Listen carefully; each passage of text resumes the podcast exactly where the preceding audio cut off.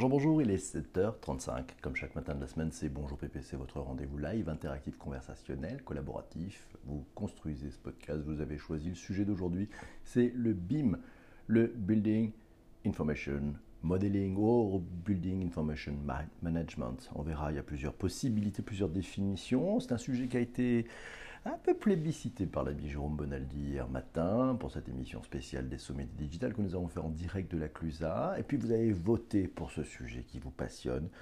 Et puis comme chaque matin, eh ben c'est formidable, nous avons eu beaucoup de, beaucoup de contributeurs durant la journée d'hier qui nous ont filé un sacré coup de main pour construire ce sujet autour du BIM. Vous êtes en réécoute si vous écoutez en podcast sur les plateformes de balado-diffusion traditionnelles. Vous êtes en réécoute de ce podcast un peu spécial. Vous pouvez vous aussi participer. N'hésitez pas à venir ajouter quelques étoiles pour euh, donner un peu de, souffle et de visibilité à ce podcast. Et puis un petit commentaire serait un véritable bonheur. Vous le savez, avant de parler de ce fabuleux sujet, fabuleux sujet, ça, il concerne en fait une énorme transformation des modèles dans le monde du bâtiment. On va d'abord saluer un petit peu bah, tous les premiers, tous ceux qui sont là aujourd'hui. C'est Lily Skyline. Lily, la première. Bonjour à toi, Lily. Bonjour à Yann. Bonjour à Michel. Bonjour à Jean-François qui est là aussi, qui a déjà retweeté, qui a déjà partagé. Bonjour Émilie. Bonjour Migo. Oiseau Web, Guillaume est là. On va parler. Guillaume, il m'a aidé, il m'a aidé hier. Il m'a envoyé pas mal d'informations. Bonjour Thaïlande 15, comment ça va? En direct de la voiture, bonjour à vous tous. Bonjour Tristan Piron. Hey, j'espère que bien rentré, mon ami Tristan, qui était avec nous hier en direct pendant cette, cette balado-diffusion assez interactive et fantastique. Alors, on va parler du BIM. Que puis-je vous dire? Alors, c'est Roi du commercien. On va démarrer par un truc un peu sympa. Hier, il y avait un tweet suite au, podcast qu'on a pu faire au Sommet Digital. Roi du commerce nous dit très bon ce podcast matinal du Somdig du Stom 2018 et bonne proposition de sujet pour demain, le BIM et le nudge. Non, on parle que du BIM. Euh, voilà, ça ne m'étonnerait pas que ce soit un habitué du TT, du Training Topic et du SEO. Et nous notre écoute. oui, puisque vous parliez du nudge. Alors ça, c'est Jessie qui, qui, a répondu à ça. Oui, puisque vous parliez du nudge et BIM pour l'immeuble connecté. C'est l'immeuble entièrement connecté jusqu'au serveur pas mal intéressant à voir. On va en parler de tout ça. Alors c'est Jérôme Bonaldi qui nous disait le BIM, c'est la maquette numérique, ça concerne plein de métiers, tous ceux du bâtiment, plein de corps de métiers ça amène une transformation, ben, ce qu'on appelle un peu la transformation digitale, c'est-à-dire ça fait pénétrer une nouvelle façon de travailler pour les petits artisans, pas toujours équipés d'ailleurs de ce matériel, mais qui vont devoir rentrer dans cet écosystème qui vise à modéliser un bâtiment depuis sa conception. On va en parler. Alors si on va voir de côté de, du côté de chez euh, Wikipédia, vous savez, moi j'adore Wikipédia, c'est très collaboratif, c'est plutôt participatif aussi. Puis petit à petit, ben, les définitions sont vraiment excellentes. Définition selon Wikipédia, le BIM, c'est le Building Information Modeling. C'est le BIM, c'est le sigle anglais, ce qu'on appelle un, acronyme, je crois, de Building Information Modeling ou de Building Information Model ou encore de Building Information Management. Le BIM, ça ne se lit pas au seul bâtiment, ça ne se limite pas au seul bâtiment, ça concerne aussi l'ensemble des acteurs de la construction, y compris le génie civil, les travaux publics, l'ensemble des infrastructures et des réseaux. Merci Eva pour ce partage. Le BIM se définit à la fois comme, premièrement, un processus de structuration, de création, de production, d'échange, d'intégration, d'analyse, de gestion, de visualisation et d'exploitation de données. Deuxièmement, c'est un modèle d'un ouvrage bâti pouvant tenir dans un fichier numérique, lequel comprend toute l'information technique nécessaire à sa conception, sa construction, les opérations préalables à sa recette, l'intégration, les essais, les vérifications, la certification.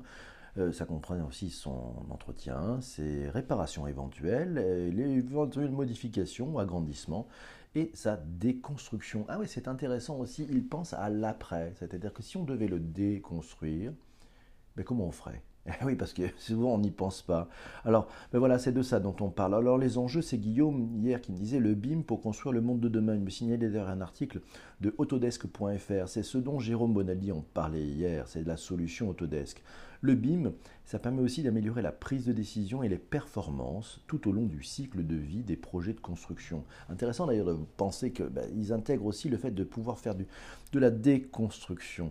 Corinne, bonjour, elle a rendez-vous avec le BIM ce matin. Tu vas peut-être nous en parler un petit peu, Corinne. Bonjour à Arnaud qui vient de nous rejoindre. Jean-Quentin, euh, elle est là, parce que ce n'est pas le sujet. Jean-Quentin, merci beaucoup, c'est sympa. Alors, Une récente étude du cabinet Boston Consulting Group, et oui, c'est Isabelle qui nous signale ce, le BIM, un tournant inévitable pour le marché du bâtiment, du BTP et de l'efficacité énergétique. Ça vient de chez batiweb.com. Je vous mettrai, c'est promis, je le fais tout le temps, les liens de notes d'épisode, vous les retrouvez dans les différentes plateformes de podcast. Vous pouvez aller sous le podcast et vous verrez. Il y a tous les liens des articles qui sont cités ici. Donc c'est une étude récente du cabinet le BCG, le Boston Consulting Group, qui a montré que l'adoption des nouvelles technologies pouvait réduire jusqu'à 20% les coûts des projets de construction d'ici 10 ans. C'est énorme. Le BIM, là aussi on retrouve dans cet article, le BIM permet de regrouper l'ensemble des informations des bâtiments. Ça commence à se généraliser et ça commence à s'imposer comme étant inévitable au marché public. Et oui, parce qu'on va intégrer la déconstruction aussi et ça fait gagner beaucoup de temps. Alors, c'est aussi un article, euh, alors ça, c'est, je crois que c'est Jean-François, non, c'est, Jérôme qui nous signale un article assez intéressant. Alors, Jérôme me dit plus de contraintes pour les architectes. Et oui, ça vient de bimdata.io. Je vous mettrai là aussi le lien. Dans la transition digitale, me dit Jérôme, dans la transition digitale des architectes, le premier frein évoqué, c'est la lourdeur des processus de BIM. Il bride, paraît-il, semble-t-il, l'efficacité des architectes. Alors, le BIM, est-ce que ça empêche les architectes d'être créatifs? C'est peut-être cette nouvelle responsabilité vis-à-vis de la qualité de la maquette, vis-à-vis de la qualité de la maquette numérique qui est souvent vue comme une atteinte à la créativité des architectes. Très tôt dans le projet, les architectes doivent d'abord renseigner de nombreuses données techniques, les matières, les normes notamment. Et puis pour certains architectes, leur pratique évolue ainsi vers un métier plus technique, encadré par les logiciels de modélisation et les contraintes du projet. En réalité, me dit Jérôme, si les logiciels et les processus BIM encadrent le travail des architectes, il reste des outils au service de leur métier. Oui, et c'est vrai. Dernier point, les nouvelles procédures mises en place peuvent paraître contraignantes, mais il ne s'agit que de la formalisation d'une pratique de collaboration déjà bien ancrée dans les mœurs. Autrefois, le maître d'ouvrage était le véritable pivot entre les différents acteurs d'un projet. Aujourd'hui, c'est la maquette BIM qui prend le relais, imposant ainsi une discipline moins flexible mais beaucoup plus fiable. Et enfin, Jérôme me signale que pour un architecte, passer au BIM, c'est faire l'effort de créer sous contrainte, mais les apports de la maquette numérique à un projet de construction sont vraiment nombreux. On peut peut-être en lister trois. Le premier, c'est sur le plan de la faisabilité, modéliser immédiatement un projet de construction en BIM, c'est s'assurer qu'il est faisable, et oui, par rapport aux normes, hein, à son environnement, etc. C'est aussi éviter que les modifications ultérieures qui entachent le projet initial. Oui, ben, si plutôt on prévoit ça, et mieux c'est. Et oui, merci Tristan pour avoir euh, cité ce tweet et dire bim chez Bonjour PPC. Et on parle de bim aujourd'hui. Le deuxième point, me le signalait Jérôme, sur le point financier, en calculant exactement la quantité de matériaux nécessaires, une maquette bien conçue permet de sauver de précieux euros. Et c'est les 20% dont on parlait, c'est plutôt pas mal effectivement. Troisième point, Jérôme, sur le plan collaboratif, dans un projet de construction, le plan créé par l'architecte passe de main en main. Il est annoté, corrigé, on y ajoute des éléments. Bref, il se transforme assez vite, dit Jérôme, en créature digne de Frankenstein. En gardant la main sur la maquette tout au long de la construction, l'architecte garantit la cohérence et la valeur de la création. C'est-à-dire qu'en fait, oui, ce, document, c'est un document partagé et collaboratif où chaque corps de métier va pouvoir annoter, amener sa valeur ajoutée.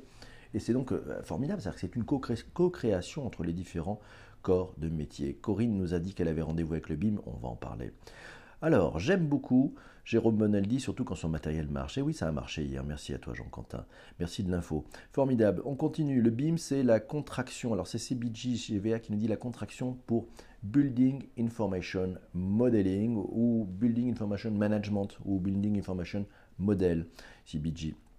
C'est Yann qui nous dit le BIM, c'est certes inévitable, mais il faut au préalable que la transformation numérique s'opère sur les artisans TPE et TPE. oui, il a raison, Yann. C'est-à-dire que c'est quand même la grosse, grosse, grosse transformation. C'est-à-dire que tous les petits imaginez un maçon, un maçon, il n'a pas forcément tout l'équipement euh, technologique pour pouvoir annoter, amener au BIM. Donc il va falloir qu'il investisse, il va falloir aussi l'aider. Parce que ben, l'écosystème est en train de se construire et les marchés publics vont bientôt exiger que tout se fasse avec du BIM. C'est un peu une révolution. Euh, building Information Modeling. Ah oui, alors qu'est-ce qu'on pourrait, pour Eva nous dit, nous pose une bonne question. En français, ça veut dire quoi? Ben moi, on pourrait dire, c'est finalement, c'est la construction d'un bâtiment grâce à une maquette numérique partagée, permettant à chaque corps de métier, du début à la fin du projet, bah, d'amener leur valeur ajoutée, d'amener leurs aspects techniques et de s'assurer qu'il y a bien une conformité du bâtiment qu'on est en train de construire. Mais ça va plus loin, tel qu'on le disait Eva. Il faut aussi intégrer dans le BIM la capacité à déconstruire le bâtiment. Et puis ça va jouer aussi sur toute sa maintenance. Ça va jouer aussi sur le fait que s'il y a des endroits qui sont abîmés, il va falloir réparer. On aura une vision beaucoup plus claire de là où il faut aller de quelles sont les parties prenantes qui sont en charge de ces différents sujets, ça change tout. Définir une maquette, oui, c'est difficile. Donc c'est l'intégration du digital dans bah, le secteur du, BTP. Effectivement, Eva, merci d'avoir euh, levé la main en disant Eh, eh, eh On ne comprend pas tous les garçons. Alors, c'est bah, les usages du BIM. Ouais, J'ai trouvé un article. Euh, les usages de la méthode BIM, c'est un outil de communication. Ça se trouve sur flores-amo.fr. Je vous donnerai là aussi les liens dans le note de bas d'épisode. Dans le cas d'un chantier en milieu euh, sensible, dans le cas d'un chantier en milieu sensible, la mise à disposition d'une maquette numérique contenant, bah, contenant les différentes phases du chantier, les sources de nuisances et les précautions qui sont prises pour les limiter peut faciliter la communication avec les riverains aussi. Vous voyez un aspect qu'on pourrait intégrer. Ça peut aussi éviter par la suite des conflits qui, on le sait, sont souvent délicats à régler par la suite. Comment le BIM intègre ces données géométriques et alphanumériques? Cette visite n'est pas seulement une promenade virtuelle, mais c'est un parcours didactique qui permet de présenter complètement le projet lors d'un jury ou d'un concours par exemple. À suivre sur flores-amo.fr. Guillaume me signale un article vu chez objectif-bim.com oui, il y a un site pour ça. Le guide du BIM, euh, c'est une petite formation en ligne d'environ une heure sur les principes de base du BIM. C'est édité par une boîte qui s'appelle White Frog Publishing et ça a été traduit et distribué dans les pays francophones par, une, par Objectif BIM. Allez voir. On a repéré aussi 7 cas d'usage. Tiens, on peut parler des cas d'usage. Ça se trouve sur bimconsult.lu au Luxembourg. Euh, il y a 21 cas d'usage, mais ils mettent l'accent sur 7 euh, cas d'usage. Alors, le premier cas d'usage, c'est de l'analyse et de la modélisation de l'existant, à la fois le site mais aussi le bâtiment. Ça, c'est le, premier cas. Deuxième cas d'usage, c'est la conception architecturale. On va créer une maquette architecturale avec la géométrie du projet, les informations et les documents qui s'y réfèrent, et tout ça va évoluer tout au long du projet. Le troisième point, c'est la conception des systèmes constructifs. on va intégrer tout ça. Quatrième point, conception des systèmes techniques. Le cinquième point, c'est la revue de projet avec une coordination en 3D. Et ça permet de détecter d'éventuels clashs, d'éventuelles incompréhensions, d'éventuels Ah oui, mais moi je ne pensais pas que c'était comme ça. Eh bien non, ça, ça va permettre de l'intégrer. Le sixième point, avec le BIM, le cas d'usage, c'est la production des livrables. Ben, les livrables géométro, les vues, euh, les, quantitatifs, combien il y en a, ça pèse combien, ça va se déplacer comment. Les délais aussi. Et puis bien entendu, ben, le septième point, cas d'usage extraordinaire avec le BIM, c'est l'estimation des coûts on sait où on va. Bonjour Agneda qui nous rejoint. Oh, formidable, nous avons Los Angeles qui est là. Yes. Yann nous dit, c'est beaucoup d'outils pour les aider, mais des solutions assez onéreuses quand on pense effectivement aux petits, aux petits, bah, ceux qui font le, travail, hein, ceux qui effectivement, bah, un maçon qui est, peut-être seul ou euh, un électricien. c'est beaucoup d'outils pour les aider, mais des solutions onéreuses auxquelles les TPE ne voient euh, pas beaucoup de valeur ajoutée métier. Oui, c'est encore, c'est encore, c'est peut-être encore une façon d'avoir des investissements à faire. Et puis, bah, quand on a une entreprise un peu plus grosse, ben, le ticket est un peu plus gros aussi. Voilà, donc il va falloir s'y faire. C'est aussi ça, il y a un coût dans la transformation numérique. Il va falloir trouver des façons aussi ben, de, ramener du gain, ramener de la valeur ajoutée, peut-être changer aussi les process. C'est peut-être une bonne façon, mais ça c'est tout ce qui se passe aussi avec le numérique, de revisiter ses process, revisiter son métier. Alors vous allez me dire, quand on est maçon, revisiter son métier, ou plombier, euh, ben non, mais ça vient ajouter une autre valeur ajoutée. Ça peut peut-être aussi éviter euh, des déplacements, peut-être éviter euh, des correctifs qui coûtent cher. Et donc c'est aussi le prix à intégrer si on veut aller un peu plus loin. Alors pour aller plus loin, Guillaume nous avait signalé le site Objectif BIM. Je vous donne l'adresse, c'est objectif-bim.com. Donc là c'est intéressant. Et allez voir, il y a plein d'articles. Sinon c'est Jérôme qui nous, qui nous rappelle quelque chose d'intéressant. Le BIM. Euh, c'est le BIM Manager. Et, les autres métiers autour du BIM, ça va un article sur bimbtp.com. Le BIM Manager, c'est le pilote de la conception du BIM. Il se positionne du côté de la maîtrise d'œuvre. Euh, il orchestre les échanges avec les BIM coordinateurs, les BIM coordinateurs des différents intervenants dans la conception élargie du métier. Et oui, donc on a un nouveau métier qui s'est créé. vous savez, on, le dit toujours, plus de la moitié des, des métiers qui vont arriver, on ne les connaît pas encore. Et bien là maintenant, il y a le BIM manager, et puis il y a des, il y a des, il y a des BIM, il y a des acteurs de BIM aussi qui vont être là, ça change plein de choses. Euh, les informations sur le BIM sont disponibles sur About Me, PPC, non pas du tout, les informations sur le BIM vont être disponibles sur les principales plateformes de balado-diffusion, je pense à Apple Podcast, je pense à Spotify, je pense à Deezer, je pense à, voilà, donc selon l'endroit où vous écoutez le podcast, vous allez pouvoir euh, avoir les notes de bas d'épisode. On ne le met pas sur Twitter, mais vous le trouverez sur les autres plateformes, c'est beaucoup plus facile. Comme ça, quand vous écoutez, vous appuyez sur le lien et vous pouvez aller voir les différents articles. C'est toujours complet. Euh, on en est à l'épisode numéro 96, si mes, souvenirs sont bons, ou peut-être 97 aujourd'hui. L'Open Beam, ah oui, pour aller plus loin, alors vous savez, on parle souvent d'open data, d'open source. Eh bien, le BIM n'y échappe pas. Il y a l'Open Beam, là aussi trouvé chez Objectif Beam. Euh, L'Open Beam, ça a plusieurs avantages. Alors, ça permet aux différents intervenants d'un projet de participer sans se soucier du logiciel qu'ils utilisent. Et oui, à partir du moment où c'est open, on n'est pas prisonnier d'un logiciel propriétaire. Ça, c'est plutôt la bonne chose. Deuxième avantage, l'Open Beam, ça permet de créer un langage commun. Ça permet à l'industrie, au gouvernement de mettre en soumission des projets sur les mêmes bases pour tout le monde et de s'assurer de la qualité des données. Donc il y a une logique de transparence aussi.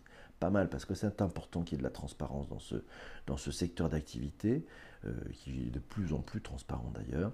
Les données structurées, troisième point, peuvent être réutilisées tout au long de la durée de vie d'un ouvrage, sans avoir à entrer plusieurs fois les informations. Et c'est là où on va commencer à gagner du temps aussi, par, ces, simples, cette simple façon de revisiter, de revisiter son métier.